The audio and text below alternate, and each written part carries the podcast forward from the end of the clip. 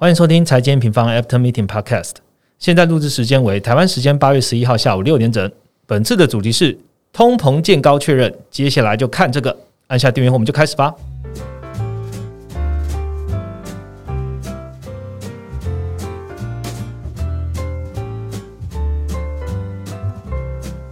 Hello，大家好，我是财经方的 Roger。最近呢，市场的焦点哦，除了台湾之外啦，当然大家还是都在看美国哈，包含了美国的这个 Fed 联储会的会议啊，重点大家也在 follow 看联总会对于利率的一些看法。那还有在录音的上个礼拜的美国的非农就业啊，其实也公布了。本周呢，最新的通膨数据 CPI 的数据也公布了哦，所以看起来这个美国的。呃，经济的动向呢，还是掌握全球的这个景气的风向球？那我们就来讲这个礼拜的关键字啊，就是通膨哈。通膨除了这个 CPI 公布之外呢，不知道大家有没有留意到，最近美国也在通在讨论一个法案嘛？那已经都呃白宫都丢出来了，接下来就是要让美国的呃这个参众议院来来决定，这个叫做通膨削减法案，或者你也可以叫做通膨降低法案。那讲到通膨，那到底跟通膨有什么样的关系呢？我们今天会一起来讨论哦。所以就请我们今天美国市场研究员 Ryan 来一起聊聊天啦。Hello，大家好，我是 Ryan。好，Ryan，这礼拜其实是 Ryan 周了，因为大家在听到我们这一集的前一天呢，呃，Ryan 跟股市赢者的 Podcast 也上线了，所以大家可以一起听呢。就是如果你很想要听到 Ryan 的声音的话。记得在下面留言，我们会持续请 Ryan 来分析美国。想睡觉的时候可以听一下。好，那节目一开始呢，还是请 Ryan 帮我们回顾一下本周的行情重点喽。好，那其实本周全球股市是延续七月 FOMC 会议以来的一个涨势的。那七月 FOMC 的时候，其实鲍威尔是首度提到说，未来的某个时间点就会可能会考虑说放缓升息这件事情，可能是合适的这个言论。那股市就开始大幅反映一个估值反弹的这个预期哦。那本周在七月 CPI 放缓幅度超过市场预估的一个情况下，市场也进一步反映就是诶这样的预期。那目前其实从升息的几率来看，其实九月升息的几率两码已经变成最高，那全年升息十三码一个几率也变得最高了。全球股市就从这个七月中旬之后，就是大幅的收敛，今年以来的一个年内的一个 YTD 的一个跌幅。那美股 S M P 从就是负二十二帕，已经收敛到负十二帕。那纳斯达克在这个反映估值的情况下，它的反弹就更大，从大概负三十帕的收敛到了一个负十七帕。在欧股、亚股也普遍收敛。了大概五到十帕的一个 YTD 的一个跌幅。那在汇市的部分，美元指数在这个联准会升级速度可能放缓的一个预期下，已经跌落了一零五的一个大关。不过在美美债殖利率这边，因为年内升息的预期还是有十三嘛，所以两年期是仍然仍然支撑在一个三点二帕，那十年期则维持在一个二点八帕水准。那在原物料以及贵金属的一个部分，那因为原油它反映的是通膨年增放缓。的一个几率啦，所以它就是它其实变化并不大，维持在一个九十桶，就是呃九十美元一桶的一个附近。那黄金则是大幅回升到个一千八百美元以上哦。那整体市场的情绪其实是乐观，反映这个估值的反弹。但是我们同时也可以看到，就是长短的利差仍然维持在一个倒挂，所以表示说，其实市场它诶大幅反映这个估值的反弹，但是也有一个保守的一个心态存在。OK，好，谢谢 Ryan 跟我们分享。刚刚在 Ryan 讲的内容啊，等一下我们在。这个问答里面要好好来问他，尤其是关于通膨的后续的发展哦。好，那我们今天的 p a c k e t 主要会讨论两个部分啦。第一个当然就讨论的这个通膨啊，它包含的上周的这个七月的非农就业的数据哦。我们对于通膨啊、利率还有经济前景下就预期，我们最新的解读是什么？第二个部分呢，我们来进一步讨论说，哎，市场最关心的联总会下一步到底他们想要怎么动呢？还有后续要关注哪哪些重要的数据？两大重点会给你。那我们就开始今天的。主题吧。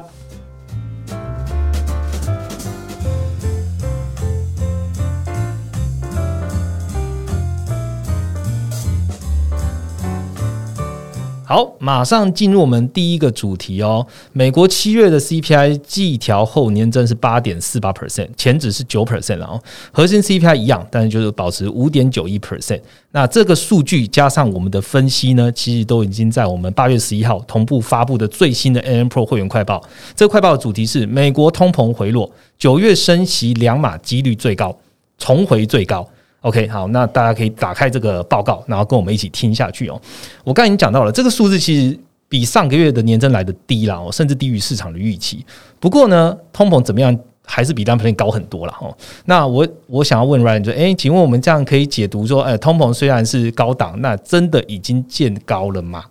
好，那其实在这个部分，我觉得我们是维持我们今年以来的看法，就是其实通膨的绝对值都还是有上升的可能性，但是它的年增因为机器的因素，然后还有就是联准会它在呃就是调控需求、它压抑需求的一个情况下，其实是有年增率放缓的一个机会。那目前其实从呃目前的细项来看啊，其实我就讲一下绝对值的部分，其实你可以看到像房屋啊、新车的绝对值都还是在。创高，那二手车跟能源其实这次能源放缓很多了，但是如果你去把图拉出来看，它跟二手车一样，都是维持在一个高档的水准。它只是因为短期内有个很大跌幅，所以反映在这一次的 CPI 里面。所以我们目前其实看就是 CPI 在 Q 三的时候，应该还是一个高档震荡为主。因为这个原因其实就是呃，大家如果有印象，我们以前在讲 CPI 的时候，都会一直讲。那个机器这件事情是。你会发现，就是哎，机器在这个是去年的一个 Q 三期间，它上升的幅度也没这么快了，是。对，所以其实现在就是看这个 CPI 的这绝对值呃放缓的一个幅度能不能够就是哎月变动了，不好意思，我跟大家就是 CPI 它的月变动下降的幅度，去跟去年的一个同期比，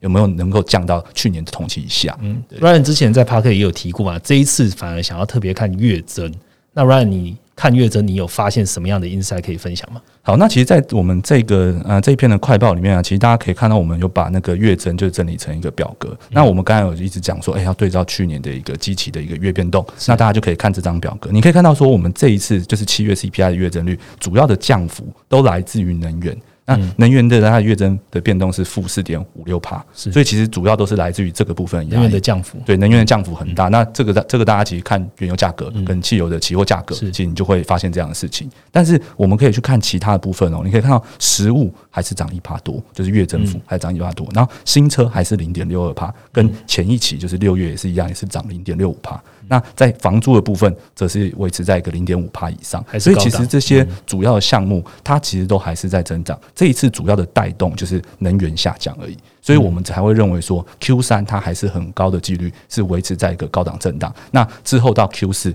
等到真的哎房租受到联准会这个哎不断升息的一个压抑，需求真的下来的时候，那它才会就是哎在 Q 四出现一个放缓的状况。嗯，我们在这个快报中啊，这个表格有两个哦，这上面这一个是我们的月增，然后下面这个是年增，所以大家比较常听到的什么八点多 percent 九点多 percent，其实就是下表中我们在讲的年增。不过这一次要特别看月增，也就是刚刚 Ryan 提到的原因哦。对啊，这边其实我补充一下，因为其实。联准会他在看通膨这件事情的时候，他其实有提出一个形容词，就是说他期望看到通膨有一个令人信服的一个下降这样的一个措辞。那其实这个措辞，其实在联准会的意思是，就是可能他要就是要看到月增诶出现一段时间的。哎，可能震荡的高档不再创高的时候，它才才会达到他们这个条件。嗯，好，连主任讲的是幸福的，是 convincing 哦，不是令人 happiness 那种幸福。对对对，现在通膨一定是一定是不幸福。对，现在通膨太高是不幸福的。好，我们回到这个 N 平方，其实在呃七月底有发布这个八月的月报，其实就有提到了，就是说，哎，现在市场的反应啊，已经对通膨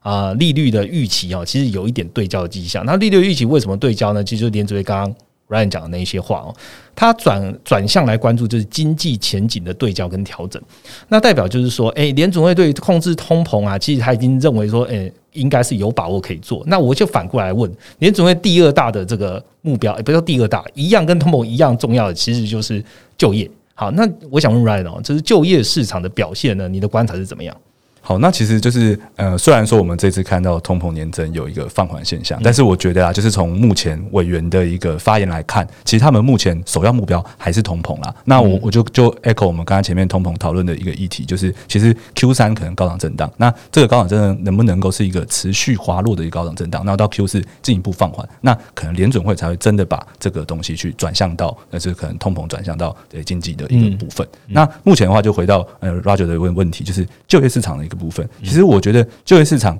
这一次其实算是超完全超乎市场预料嘛，因为你看月增幅度，非农的月增幅度五十几万，市场才预期在二十五万左右。就算好像比较呃预估比较乐观的一些呃就是外外资报告，可能也是预估月增三十八万左右，都没有到五十这个数字。所以现在就业市场是真的强于大家的一个原先的一个预期。就是其实这一次的就业公布之后，其实有回到疫情前的水准。对，就而且这点是非常重要，这个答案我们会在里面的时候再做一点补充。那这一次它为什么月增能够这么强？其实我们如果去看就是就业的一个细项化，你就会发现很多都是来自于一些支持就是中小企业重新开业的一些服务行业，然后或是可能像说一些医疗的一个诊所，可能说那种自己经营的一些牙医啊这些的部分。所以你会表表示表示说，在现在其实美国可能真的已经回到完全疫情前的水准，就是可能说我们像台湾可能还在戴口罩，但美国那边就是真的认认认真真的完全回到以前，而且他们是连自己这种小企业经营主，他都愿意出来创业的一个状况，所以才会带动这么大的一个就业量，那就是来自于服务行业的一个带动。但是这个部分其实我也要稍微提醒一下，就是其实我们还是可以看到，我们之前有强调过说。就业报告其实分成一个企业端的调查，也就是非农这个部分。是那另外还有一个是家庭调查，那也就是就是访问家计单位民众的一个部分。现在目前其实这两个数字是出现一个蛮明显的一个分歧，就是分歧。对，就是非农就业它看成月增五十几万嘛，对。但是就是家庭调查在这一期是加十七万多，而且它从今年 Q two 以来，其实就已经回落到一个就是。往常的一个月增动能的一个水准，所以其实我会认为说，这一次中小业的起呃重启啊，其实可能会跟以前的像今年年初的那种欧米 i 这种事件，就是它会比较是一次性的。那它回到一个就是可能说，像我刚刚 Roger 提到，就是诶已经回到疫情前的一个高峰，这件事情它要再往上进一步的一个紧张，其实呃月增幅度是一定会放缓的。所以我们认为说。整体的一个就业市场回到疫情前的高峰，它能够支持一个经济活动总量的一个底部，因为你就业人数。创新高嘛？那你的经济活动就很难低于过往。这件事情我觉得是底部有支撑，但是它的月增动能放缓几率在年内还是比较高的。嗯，如果在听我们 podcast 或是在看我们的快报，也会知道说，哎，联总会其实之前在处于一个两难的状态哦，就是说它到底是要救经济还是救通膨？可是刚刚我们公布了，我们刚刚跟大家分享，其实说包含的最新的这个 CPI 其实有见高的迹象，然后在经济的层面看起来，哎，它看起来还是。有的撑哦，就是联总会也没有那么大压力，看起来联总会原本两头烧的情况看起来是舒缓了一些。对啊，对啊，而且这边我打岔一下，因为其实刚刚 Roger 讲到这个，我觉得就补充一点，因为其实现在这样就业市场这么强，但是诶，市场又觉得说它月增动能可能会放缓，其实这个可能就很很很高几率啊，就是联准会他想要的一个剧本。对，因为其实如果你接下来月增动能放缓，那是不是可能诶薪资的上涨幅度什么的也都可以跟着下来？对，然后呢，现在通膨诶也跟着放缓的话，那其实就可能 maybe 会。它的软着陆的一个剧本，maybe 就是几率会越来越高。反正联总会本来就是目标，就是慢慢修需求，它不要一次打到太低。所以就是联总会现在有点像联总会的剧本在演啊。那接下来还是要看全球最大的庄家，就联总会他们接下来动作会怎么做嘛。所以我们下个主题来好好聊一聊联总会接下来他们会做什么事情。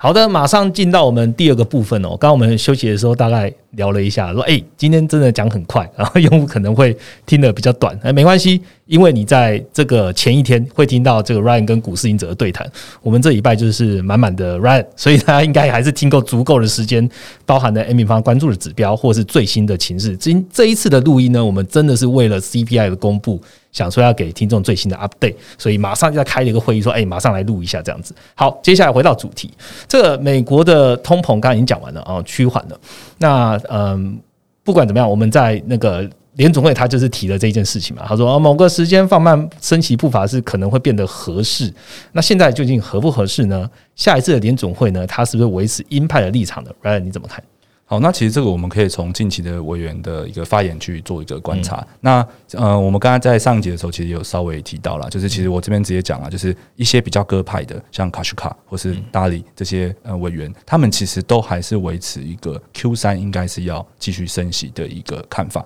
那甚至就是联准会的一个目前的副主席 Brenna，他其实他的一个言论有 PO 在费的一个官网，他其实有讲到说，在九月会议之前。他认为说应该要去观察，可能说接下来的两次通膨，那这两次通膨就含这一次了。那还有一次的就业，也就是九月初会公布的一个就业的数据，来决定说九月的一个升息幅度应该是多少。但是他还是认为说应该要升息，所以其实 Q 三这个呃，就是九月的这一次的升息，我觉得都还是稳稳的。所以市场也是预期就是九月会升息两码，那只是幅度可能说哎如果说下次的一个通膨再度放缓的话，它的幅度可以变成两码这样子的感觉。就是其实年内目前联准会并没有改变它就是升息就是十三码的这个决定，那也没有委员出来讲，所以我觉得这次通膨其实是不影响它的一个就是年内的升息次数的。嗯，我们来来小小预测一下好了。刚刚 Ryan 讲到很重要，就是我们在快报也有在上一次快报就有提到，就是两次通膨，两次的通膨跟一次的就业，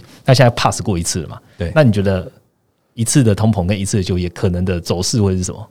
其实这一次，因为我觉得，呃，尤其尤其从那个月月增率来看的话，呃，大家如果去我们前台的那个就是数据来看，我们我们其实那个呃项目是房屋，但是房屋这里面是含房租，然后呢，这两个的差别是说，就是呃，房租是单纯的房租嘛，那房屋还有含水电费。OK，所以你现在看到就是，哎，这次月增幅度的房屋项目的一个大幅放缓，其实有一部分都是来自于就是这些水电的这些支出，所以是跟能源有相关的。但是如果你去看房租的话，它有放缓，但是幅度没有这么大，所以我会认为说，Q 三在这个核心通膨的部分，并不会看到说很明显的快速放缓，因为这个很明显快速放缓，你可能要看到就是，哎，房市进一步的被打压，嗯，对它销售进一步的，哎，就是需求进一步的减弱，才有可能。出出现，那另外的话还有就业市场嘛？就业市场其实我觉得应该是要看到月增动的那个放缓。假如说月增动能还是这么这么强的话，那薪资会有点下不来，因为现在的薪资的一个年增率还是在五点多帕左右嘛。对，那如果在这样子这么强的情况下，你要联总会就是不立刻的就是不升息，我觉得难度是很高的啦。所以我觉得应该就是可能看到，哎，下个月的通膨它。可能还是维持在这个年增高档，不要创高。那那个就业的部分的话，月增动能有点点放缓。那联准会就可以在 Q 四的时候，就是有一个升息速度放缓的一个决定，但是还是升息。嗯嗯，刚刚 Ryan 讲到那个房屋啊，就是我们其实都有在跟听众朋友去说明哦，就是说房价。呃，房租呃，租金本来就滞后这个房价的价格，然后我们大概看了一下历史走势，大概是半年啊。所以说，诶，现在其实房美国的房价其实有开始一些松动哦，价开始随着量去走了。那房租接下来可能要往下走，可能会到今年的年底会比较明显。那实际怎么样，你还是要看房价的状况了，它到底到底有没有因为需求被打压而持续被往下压，这是我们可以持续关注的。好，那我们再回到这个最近的一个新闻焦点好了，这个焦点就是诶，白宫特别强调。呃，这个削减通膨法案，这将是美国史上对气候和能源最大的投资。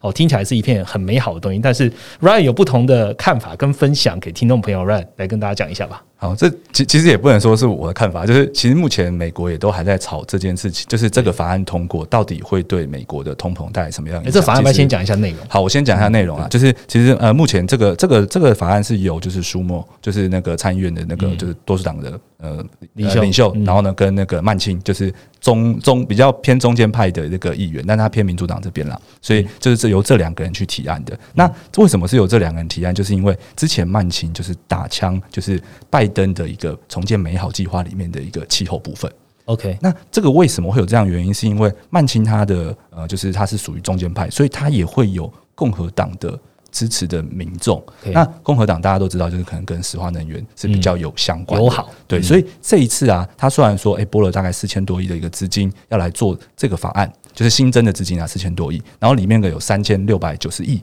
是要用在气候与能源的一个上面，然后它的这个标题是能源安全跟气候。对，那这个能源安全其实就有涵盖到这些石化跟那个石油的这一块的部分，因为其实大家应该知道，就是拜登在一上任的时候，其实就有签一个行政命令嘛，就是禁止就是美国的联邦土地可能给就是叶勇他们去开采的一个状况。对，那目前这个法案哦，其实就是有把这个呃，就是租赁销售的一个部分，就是算是有呃。限制的幅度有放小，所以把这条路打通了吗？对对对，就是在呃过去的时候，就是过去过去十年啦，其实蛮蛮多的那个风电能源，他们如果想要用美国的一些海上的一个联邦土地的时候，其实是被禁止的。那这一次把这件事情开放了，没错，就是因为要要铺许再生能源嘛，把这件事情开放了，没错。但是它有绑定一个条件，就是说，哎，那他们美国内政部他们要有，就是在近期要有，就是给石油或天然气行业。呃，就是这个销售租赁的一个方式，才能够给天呃，才能够给再生能源去使用。所以其实这里面我觉得算是呃这一次的法案通过的一个小细节啦，就是感觉是为了说服曼青，所以推出的这个法案。那它同时利好的是再生能源，跟利好这个石化行业。那这个部分的话，我觉得嗯。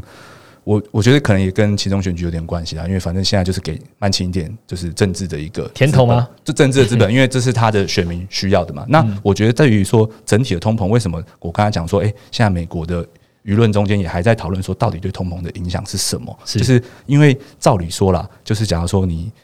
做这些再生能源的都不会是立即见效，像可能说里面给一些。太阳能啊，或是风电的一些税收点呃税收抵免，甚至核电也有，那这些东西都不会立刻有展出啊，你不可能说现在有税收抵免，然后就立刻立刻就就就反映到通膨物价上面，其实是很难的嘛。所以就是有有共和党的，像可能说那个 McConnell，就是呃共和党在。呃，众议院的领袖，他就就就就讲讲这件事情嘛，他就觉得说，哎，这个这个不是立刻能够反映的。但是我觉得，其实在这边为了就是曼青这个人，所以弄了一个就是跟石化有关的，其实是我觉得是有机会让他在现在立刻就有点反应，因为其实原本呃石化行业不愿意在。这个在这种拜登的任期内去投资，就是因为政府完全没有对他们有一个友好态度。像大家如果有印象的话啦，其实这个算题题外话，就是如果大家平常在看我们创办人 Rachel 的脸书的话，就是大家如果有印象，就是六月应该是十五号吧，六月中旬的时候，就是我们老板有发一篇文，就是想说，哎，拜登是不是睡醒了？就是拜登那时候是第一次想要尝试跟就是烟油商对话。跟跟能源公司去沟通，那我觉得这一件这个法案算是正式的落地之后，就是算有沟通到，对，OK。那那我那我觉得就是，哎，虽然说他们目前在讨论，那我觉得长远上是的确是有机会是压抑通膨的一个状况。大家还记得拜登那时候油价很高的时候，他也飞去沙特嘛？哦，对对，然后就跟他说，哎，你多产一点，说，哎，其实大家也不太也没有 不太理他了，不太理他，所以他就他就他就很惨啊，因为他自己国内原本打压这一点油商，然后最后要他们产，他们也不产，然后他跑到处求。然后油价也没有说，哎，但就油商也没有愿意，他就持持续增产这样。而且重点是那时候的态度啦，因为他他不止可能对欧佩比较没有说服力，他对其实是对国内的油商他也没有很大的说服力，因为你的政策没有对他友好，他不太需要理你嘛。那油价这么高，我就继续赚。那现在这个是我觉得这个能源法案是有部分的呃改善这件事情。虽然不是，因为我觉得这就是因为它的政治的目标是再生能源是。没办法，这不能变的。那他只能在这里面去尝一些，就是诶，双方都有好处。那他可以在过渡时期的时候也有一个就是转换的一个余地。不然的话，其实你要一步的直接全部走再生能源，本来就是不现实的一个事情。对啊，等于是这一次有点像像油商啊，传统的美国议员上递出一些橄榄枝的。那实际效果怎么样，我们还是要观察了。就是油商的意愿或什么的。我想要多问一个问题哦，刚刚 Ryan 讲的就是这些补贴啊什么，其实都是财政支出。那这个通膨降低法案，它这些支出从哪里补？是不是也跟大家分享一下这个法案是不是从哪里会收到这些？哦，OK，那它其实是有一些，就是因为他们在推法案的时候都一定要讲强调那个财政的平衡啦，对，所以它其实是会有一些像可能说呃企业就是常常我我因为现在法案还没有在今呃明天晚上就是台湾的礼拜五的时候才会投票嘛才会通过。那如果真的通过的话，目前的法案看到的是说，哎呃十亿营收以上的一个。公司它要被收，就是呃，就是最低的一个税负，十五趴的呃这个税负。那另外的话，他会强强，就是其实拜登之前的政策啦，他想要去查税这件事情，就一部分会从查税这边来。那另外还有就是股票的一个回购，企业股票的回购会被抽一趴这样子。OK，那它其实是有列在里面，但是因为这个细节是还没有。定版的，所以这边大家就是，哎，如果大家有兴趣的话，其实你就是直接去 Google，现在 Wiki 上有人整理。那这个不会是定稿的版本，那等到那个定稿版本出来的话，我们可能会再整一篇给大家。等于说两院真的签过的时候，我们还是会让大家知道说最终的版本是什么了。对对。不过可以跟大家讲，就是拜登还是有在 follow 他的那个政策的哦，就是说他原本就是要加税嘛，对他最终还是在这个法案里面包了这一包进去。就我觉得算是啊，因为其实他就是真的就是 B B B 重建美好，对。被办清卡嘛，那现在就是等于说两边谈拢了，而且你要想啊，选其中选举之后，他不一定能够再通过他们想要通过的东西了，对不对？所以赶快要最后一波，最后一波了，对啊，为了救选情。好，那这个这个通膨呃消减通膨法案呢，我们就先聊到这边了。我想最后来问 Ryan 一个问题，我们刚刚讲到了呃 CPI 啊，然后讲到了就业的状况，呃，用户还是会很想要知道说，哎。财经平方其实都在讲说，哦，Q 三啊，它其实是比较关键的时刻，它呃要在通膨通膨对焦了，利率已经有细微看到一些对焦的迹象。那现在经济前景，我们要特别去关注。那 Q 三跟 Q 四，我们应该有一些指标可以分享给用户朋友。仍然是什么这样的指标？好，那我在讲这两个指标之前，我先稍微讲一下我们这边剧透点的我们快报里面的内容啊。其实这边的 Q 三啊，它其实原本大家都认为说我们已经通膨利率对焦差不多了嘛，那要开始看经济前景的下修幅度到底多大。是那原本财报周也是一个就是关注的重点。对对对那那时候就是想说，哎、看到底美国的一个企业到底下修展望的多不多？那其实现在目前就是到呃八月八号，那 f a x e 有统计，就是有公布就是展望的大概有七十二家，就 S M P 五百里面有七十二家，那大概四十几家是有呃转成一个比较负面的展望。OK 但是这个比例其实是比市场预期来的好。哦，这样一半的还是比市场预期因为它大概五十八趴左右嘛，但是其实近五年的平均大概是呃就是六十趴左右。所以其实是有比市场原本想象的好，所以也助长了这一波估值的反弹。但是这个东西的话，其实我觉得呃大家要想啊，因为其实目前才七十几家，还不是全部，嗯。所以我们才会提说，哎、大家还是要观察两个关键的一个总经济环境的一个指标，嗯。那才能确定说，哎、之后这个下调幅度不会再进一步的一个扩大。好，那第一个指标的话，其实是我们今年一直觉得就是最影响这个景气循环，在这个四象限从一个成长到趋缓的一个关键指标，也就是制造业的一个库存循环。那这个制造业库存循环，其实我们在我们前台其实是有我们自己呃，就是综合一些经济数据去算出来这个制造业周期的一个指数，嗯对，那指标。那这个目前其实它在三四月的时候反复嘛，那大家可以去看这个这个数字能不能能够在下半年的时候出现一个比较收敛的一个状况，嗯那才会代表说这一波的一个制造业去库存的一个循环，就是重新回到一个上升上升周期。但是这个部分的话，我在快报里面没有特别说，但是我觉得这大家其实是为什么要花一季的时间去观察，其实是因为就是呃这一波的一个库存，其实在各个行业是有分歧的状况，所以才要花比较多的时间去观察。因为消费性电子一些的那个库存问题是不可能一下就就就对两两年的问题嗯。不可能一下就解决了，所以本来就是要需要一点时间去确定。然后呢，在第二个指标的部分，我们呃提供的是这个长短利差，也是十 Y 跟二 Y 的一个差距。OK 那这个部分为什么会讲这个指标的原因是这样啊，就是其实如果说呃十 Y 跟二 Y 是倒挂的情况下，你要想就是诶，金融业可能会因为这样不太愿意放贷，放贷，然后呢，企业在这边其实你看嘛，两二 Y 都已经升到三点二了，那他发各种企业债，如果都是以这个三点二来定价的话，它一定也变得更贵嘛。对。对，所以其实如果说倒挂一直持续，其实是银行不愿意贷贷款，然后企业贷款的成本又很高。企业可能也不愿意发债，对不对？对，呃，这这个这个部分的话，就是它发债会比以前成本高很多对对，所以这个部分的话，就是可能会影响到经济的活动，因为经济活动如果说没有一个呃融资杠杆的支持的话，其实一定增速不可能会会变慢。对，嗯然后呢，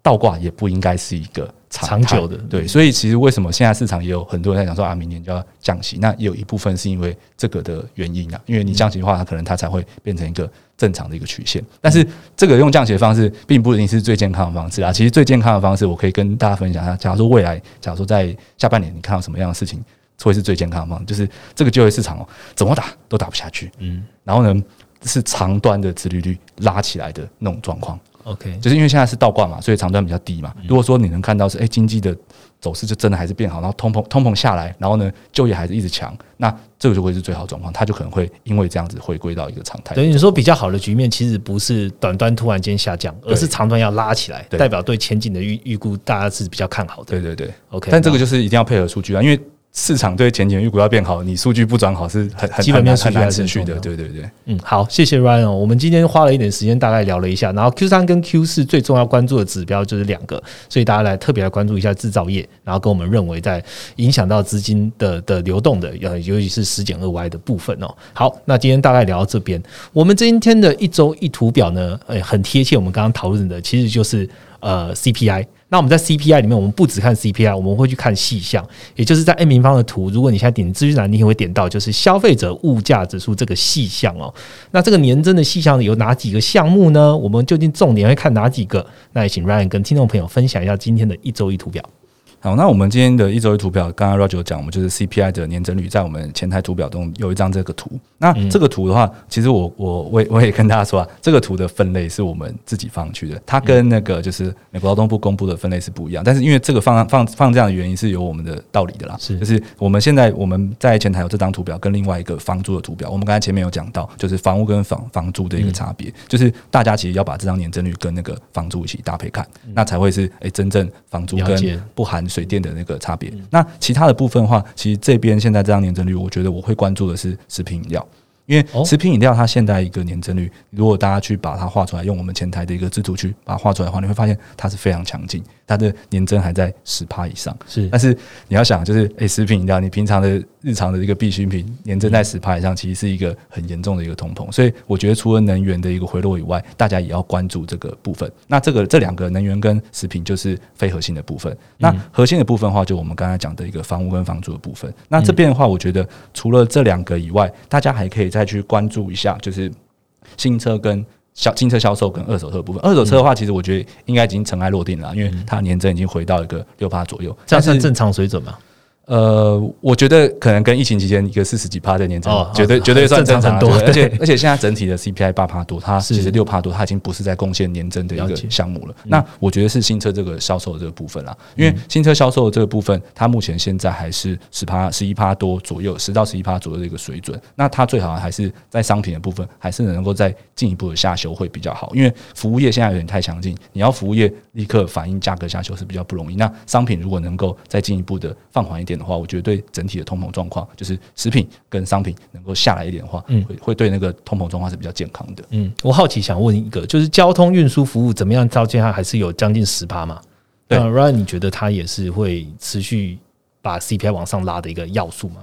呃，我觉得现在交通运输服务啊，就是我们这边前台放的、哦、不是不含能源啊，是就如果含能源的话，它会再高一点再。高，嗯，对，所以这边的话，我觉得呃，运输服务是短期内，因为服务业很强，而且你要想现在？旅游啊嗯那些都还还还有很强劲的需求，它不太可能短期间缩掉。嗯，对，尤其我觉得疫情之后啦，就是服务业很难很难有瞬间缩掉的情况，除非、嗯除非又有在什么超强变种的病毒出现，不然的话比较难有这样的机会。所以我觉得核心是有可能比较支撑的一个情况，那嗯就是只能看商品或是非核心的部分能不能够下降幅度大一点，把那个整体的通膨压下来。对嗯，，好，谢谢 Ryan 的分享哦，这就是我们今天的一周一图表，那也是我们今天 Podcast 要讲的内容哦。这个也想跟大家分享一下啦，就是说刚刚有提到 A 平方的八月的月报，我们在七月底就写完八月月报。那我可以跟大家分享创办人在这个行情看法当时提到的哦，就是说我我大概念一下，让让大家知道一下我们月报的内容。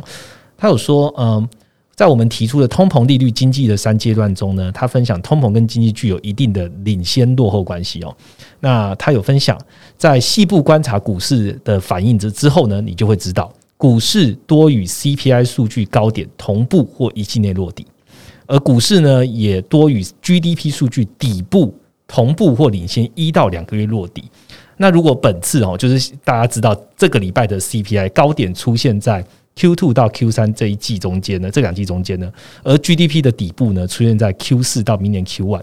那么今年 Q 三确实是一个非常关键的时间点跟过渡时期。那这也是为什么我们今天 CPI 公布的时候，我们立马要有一个 podcast，然后来跟大家说明说，诶，我们已经在观察，特别重视这个底部出现的时间哦。那现在看起来，在 Q 三是关键时间点，这个看法还是不变的。所以，请听众朋友跟我们一起来关注 A 平方每一次的 p a r k e t 然后更重要、更重要的是，我们每一个月初的这个月报，其实呃，应该说含金量非常高啦。所以也推荐大家就是加入我们的 AM Pro，你就可以收到每个月的月报，你就会知道，诶，其实，在七月底，你大概就可以知道我们对于 Q 三或是今年的这个底部的看法究竟在哪里。我们也可以才去去大概看了一下 CPI 它是否见高，我们用什么样的数据来判断。那就跟大家分享到这边，那也是我们本期今天 podcast 的内容。那喜欢我们今天的内容呢，记得下方给我们一些评论，记得给我们五颗星，可以让我们做得更好。那我们就下个礼拜见喽，拜拜。拜拜。